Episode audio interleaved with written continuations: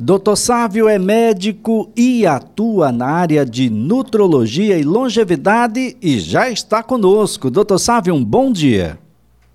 Bom dia, Elias. Bom dia a todos os nossos ouvintes nessa manhã de quinta. Bem, doutor Sávio, os números mostram um crescimento muito grande ah, daqueles que são infectados com essa nova cepa, Ômicron. A Covid-19 se espalha novamente, estamos numa nova onda no mundo inteiro. E é claro que se tem tanta gente infectada assim, a gente vai ter um impacto muito grande no dia a dia dessas pessoas. Será que eu vou continuar com meu treino físico? Bom, eu não posso ir à academia durante algum tempo, eu vou poder fazer tudo o que eu faria lá, caso tenha a disponibilidade em casa de fazê-lo mesmo, em home, ah, como é que a gente vai discutir toda essa situação ah, de uma rotina que eu já tinha modificado e agora que se modifica, e tem questões relacionadas não só à saúde física, mas à saúde mental. Como é que está o meu humor para aguentar essas coisas todas? Mas eu gostaria, antes de entrar nessa situação, doutor, é sobre um número expressivo de ouvintes que perguntam sobre a utilização de máscaras durante o treino físico, durante essa rotina de exercícios que a gente faz. Se o ar que nós estaríamos respirando ali, ah, naquele ritmo mais frenético, ah, seria um ar que pudesse trazer algum prejuízo à nossa saúde, doutor Sávio?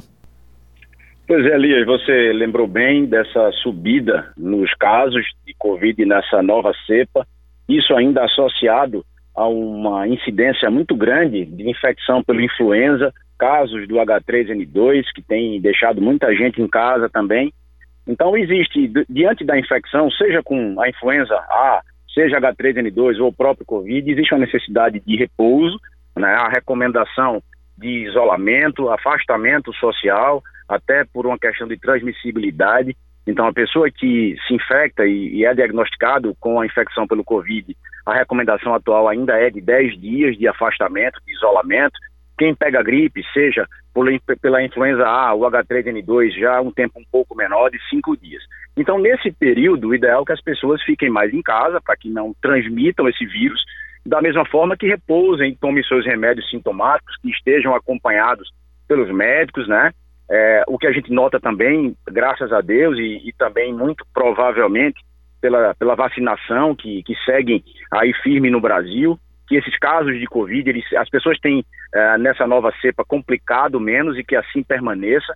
Mas fora esse período da, do isolamento necessário em casa, muitas pessoas ficam na dúvida de quando podem voltar aos seus treinamentos. Na teoria, Elias, a partir dos 10 dias é, de infecção com o Covid, a partir dos 5 dias de infecção com a influenza, com a gripe mesmo, é bom deixar claro que existe uma diferença entre o resfriado comum e a gripe. O resfriado fica normalmente restrito a questões é, relacionadas às vias aéreas superiores, coriza, tosse, a, o nariz obstruído, uma leve dor no corpo, mas quando é gripe, dá febre mais alta, dá uma dor mais forte no corpo, normalmente as pessoas ficam mais acamadas. Passado esse período de cinco dias ou dez dias, na teoria se pode voltar aos treinamentos sim. Agora, claro que existe uma parcimônia nesse retorno. O ideal é que as pessoas voltem devagar. Existe um período de readaptação. A gente sabe que na infecção por, pelo Covid, algumas pessoas têm o que se chama de síndrome pós-Covid. Muitas pessoas ficam com essa fadiga muscular durante algumas semanas. Isso também precisa ser respeitado. O que a gente sempre diz diante de uma infecção é que sempre que houver algum comprometimento sistêmico, como fadiga muscular, fadiga articular ou mesmo febre, que essas pessoas, enquanto isso ainda aconteça, que não façam seus exercícios físicos. Se permanecer somente via aérea superior, tossindo um pouco, corizando um pouco, se, se, se tivesse sentindo bem, pode voltar aos exercícios. Esses exercícios precisam ser voltados de forma paulatina, gradual, e em poucas semanas, aquela pessoa que já treinava bem antes da infecção ela vai conseguir sim voltar ao seu ritmo normal de treinamento. Tem só que ter cuidado para que a gente não queira avançar demais de forma muito rápida e aí isso aí a gente termine dando um passo atrás na nossa própria evolução, porque o corpo ainda vai estar, Elias, convalescendo de uma gripe ou mesmo da infecção pelo Covid. Um outro ponto importante, que é sempre dúvida mesmo, como você falou, os ouvintes perguntam, questionam nas redes sociais, é em relação à utilização das máscaras. Infelizmente, nesse mundo que a gente vive hoje, onde ainda existe um risco grande de infecção, é necessário que a gente pratique o exercício físico usando alguma máscara para que a gente se proteja, que possa proteger as outras pessoas que estão praticando as atividades próximas. De preferência, isso sendo feito num, num ambiente mais fechado. Em ambientes abertos, eventualmente, você pode fazer o exercício sem a máscara. É claro que a, a, máscara é um anteparo, uma coisa que vai atrapalhar a nossa respiração, então a escolha da máscara é muito importante. Se fala muito naquelas máscaras é, é, PFF2, a, a, máscara, a máscara N2, são as máscaras é, que são mais, é, é, que protegem mais a gente cientificamente falando, mas essas também dão uma dificuldade maior de respiração, Elias. Então, às vezes, para prática do exercício físico, é melhor aquela máscara cirúrgica que também protege, também protege bem, mas ela permite uma passagem um pouco mais fácil desse ar, esse ar filtrado, obviamente, segurando partículas de dentro para fora e de fora para dentro, mas que a gente consiga respirar um pouco melhor. É claro que existe uma preocupação onde a gente possa inalar, por exemplo, quando a gente exala o CO2, termina inalando de volta um pouco desse CO2, mas na prática a gente não nota isso de uma forma significativa, não deve ser uma preocupação. É melhor que as pessoas façam seus exercícios com as máscaras, se protegendo, do que fiquem preocupadas com esse tipo de problema eventual que na prática a gente vê que não acontece. É claro que algumas pessoas têm dificuldade, sobretudo nos exercícios mais aeróbicos, onde existe um aumento da frequência cardíaca e consequente aumento da frequência respiratória, se respira mais rapidamente. Isso dificulta o exercício com as máscaras. A pessoa que tem uma dificuldade para fazer o exercício com máscara, o ideal é que ela faça sem máscara, um ambiente aberto, de preferência num horário onde tenha, existam menos pessoas é, circulando, para que a gente não tenha essa, essa proximidade e as pessoas fazendo os exercícios. A gente sabe que nessa exalação mais forçada, claro que a gente pode terminar expelindo algumas ah, gotículas na saliva. Então, o ideal é que a gente pratique o exercício com máscara com todo cuidado. Algumas pessoas têm que ter mais cuidado ainda por causa de possíveis hipóxias. Por exemplo, é, pessoas que têm problemas cardiovasculares, que têm problemas pulmonares, essas pessoas têm que ter um cuidado com o tipo de exercício realizado com as máscaras, porque essa, essa dificuldade da respiração com a máscara durante o exercício físico pode vir sim a trazer alguns problemas na oxigenação e isso não é o interessante para a gente. A gente quer que o exercício físico ele seja benéfico e não venha nos trazer problemas. Agora, é, a utilização com a máscara ainda é recomendado, as academias, os centros têm cobrado ainda é, seguindo as orientações dos órgãos de saúde, até mesmo dos órgãos de governo, de que a prática do exercício seja feita somente com máscara por enquanto. Agora, doutor Sávio Cardoso, é, as pessoas receberão diagnóstico positivo e receberão também recomendações para, nesses cinco primeiros dias, de muito descanso, da ingestão de muita água seja por conta do vírus da Covid, seja por conta do vírus da influenza. Descanso, muita água, alimentação, doutor Sávio, vai ser o diferencial para esses dias que virão após o quinto dia, onde a gente já vai poder fazer um, uma caminhada pequena, mesmo que dentro de casa, já vai poder ah, fazer ali um, um, agachamento, já vai começar a dar alguns passinhos mais rápidos. A alimentação será um diferencial para essa nossa retomada, doutor? A alimentação é um ponto muito importante para toda a nossa vida, desde a parte preventiva que a gente quer ter, né? A gente quer manter a imunidade em dia, a nossa imunidade inata, aquela nossa própria imunidade, então, quando a gente fala de cuidar ali dos pilares para uma vida saudável, dentre eles um dos mais importantes que é a alimentação, estamos falando sim da melhora contínua da nossa imunidade. A gente, quando se infecta, se a gente tiver uma imunidade boa, o nosso corpo vai combater mais rapidamente, mais facilmente qualquer tipo de infecção, mesmo que seja uma infecção como o Covid, que a gente não tem ainda anticorpos preparados para ela. Mas aí o corpo vai conseguir combater de uma forma melhor. A alimentação ela precisa ser a mesma a, alimentação correta, seja antes da doença, durante a infecção e após a infecção. Existe muito erro, muito mito em relação à alimentação quando a gente gripa, quando a gente se infecta com Covid, por exemplo. As pessoas acham que tem que comer, por exemplo, mais carboidratos, tem que se intensificar mais de carboidrato, e não é bem assim.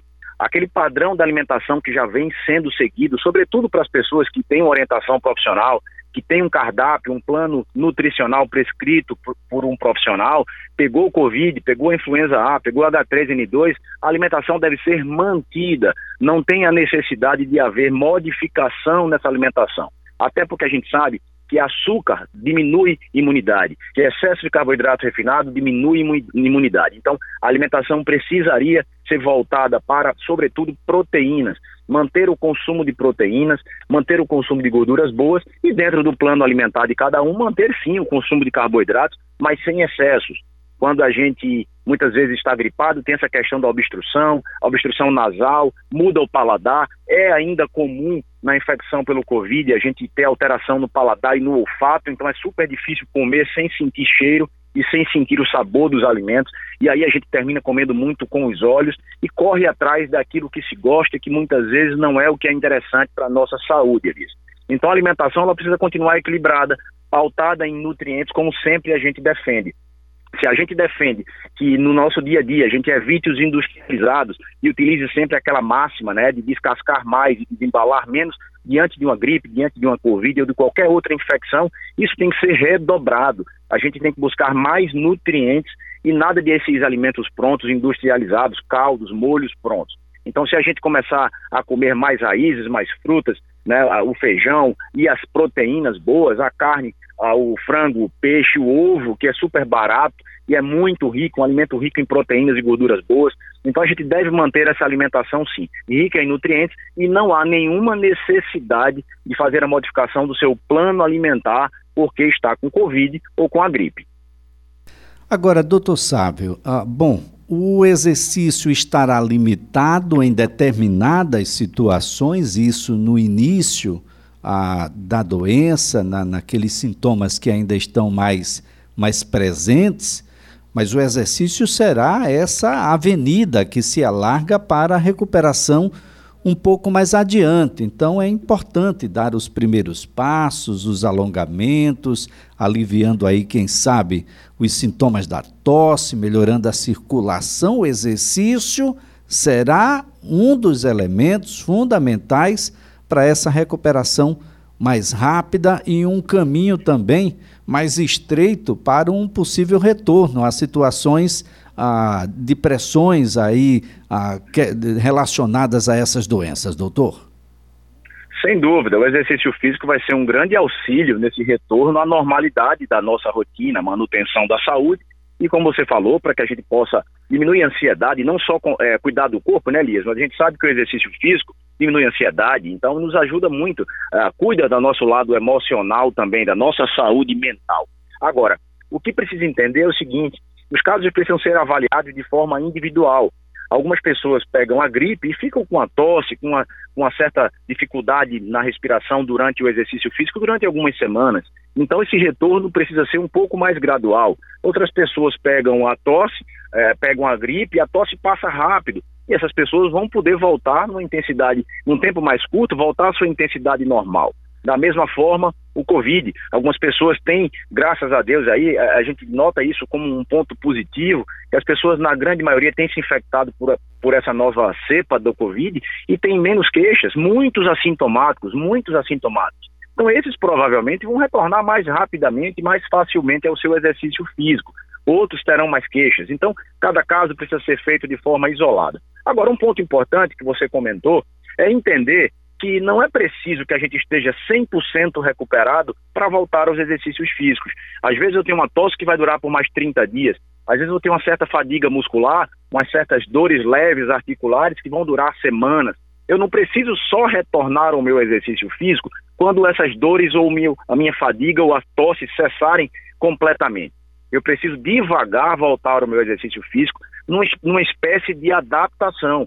Eu vou ali sentindo como é que o meu corpo vai responder diante do exercício físico. Então, isso com, com parcimônia, com, sem irresponsabilidade, a gente vai sendo orientado a voltar para o exercício físico, a gente devagarinho vai vendo que o exercício físico vai sendo facilitado dia após dia, e sem dúvida, como você também bem falou, o exercício físico vai ser uma forma de nos ajudar a melhorar a condição do nosso corpo, a, a reduzir as, os nossos níveis de ansiedade e a retomada para uma vida normal depois da infecção, seja a Covid ou seja alguma infecção pela gripe.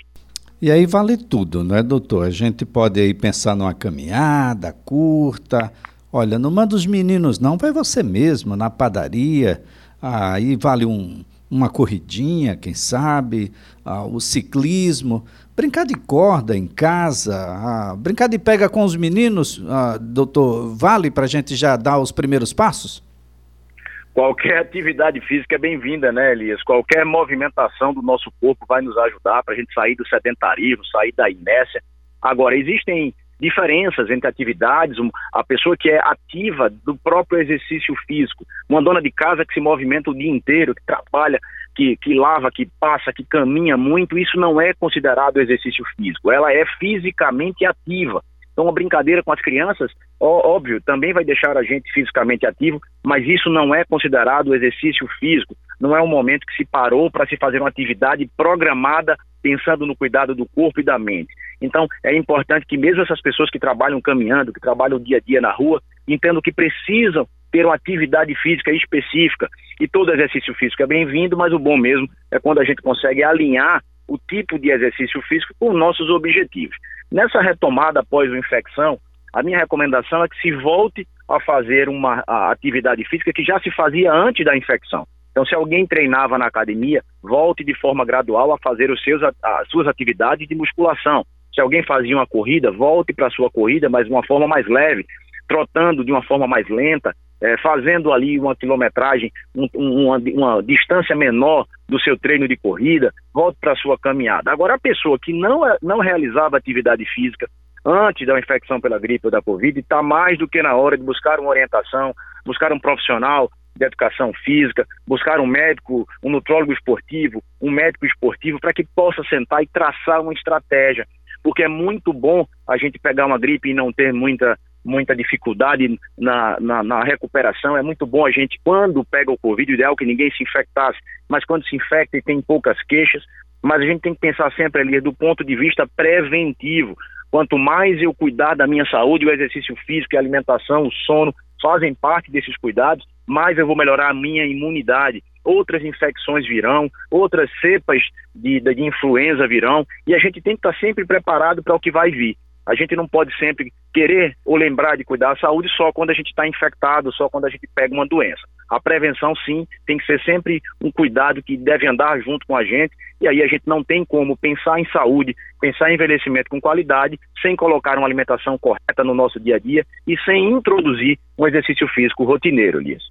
Bem, doutor, ah, infelizmente tem um grupo de pessoas que está descobrindo isso agora, mas felizmente está descobrindo. Aquilo que a gente colocava como impressão, agora faz parte de dados que foram coletados aqui no estado de Alagoas pelo Conselho Regional de Farmácia, do intenso aumento na procura por remédios que estariam associados às questões de gripe. Alguns são todos culturais, mas é muito grande a procura por vitamina C como elemento preventivo ou curativo da gripe. A gente sabe que os remédios contra a tosse, contra a febre, aqueles que estão associados também aí a anti-inflamatórios, estes todos estão tendo uma procura muito grande. As pessoas querendo ou simplesmente prevenir ou simplesmente remediar. E boa parte daquilo que é atribuído a esses remédios, eles não têm condições de nos retornar com essa ideia de cura, com essa ideia de prevenção. A prevenção, prevenção mesmo, a gente faz todo dia, como já disse aqui o doutor Sávio, com alimentação correta, com a avaliação de uma equipe multidisciplinar, de modo que a gente tenha a introdução de exercícios físicos e essas mágicas, professor. As mágicas, bom, até os mágicos desapareceram, não eram bem comuns na nossa TV. Hoje em dia a gente praticamente não os vê, desapareceram todos. Pois é, Elias. A gente sabe que vitaminas, minerais, manutenção de bons níveis são interessantes para a gente. Antigamente se pensava só em tomar vitamina e mineral quando existia uma deficiência. Hoje não é assim. Se entende muito daí da prática ortomolecular que quando a gente mantém bons níveis, a gente mantém os benefícios desses bons níveis e equilíbrio do nosso corpo. Mas não vai existir nada que seja milagroso, como você falou, uma vitamina ou mineral que vai resolver.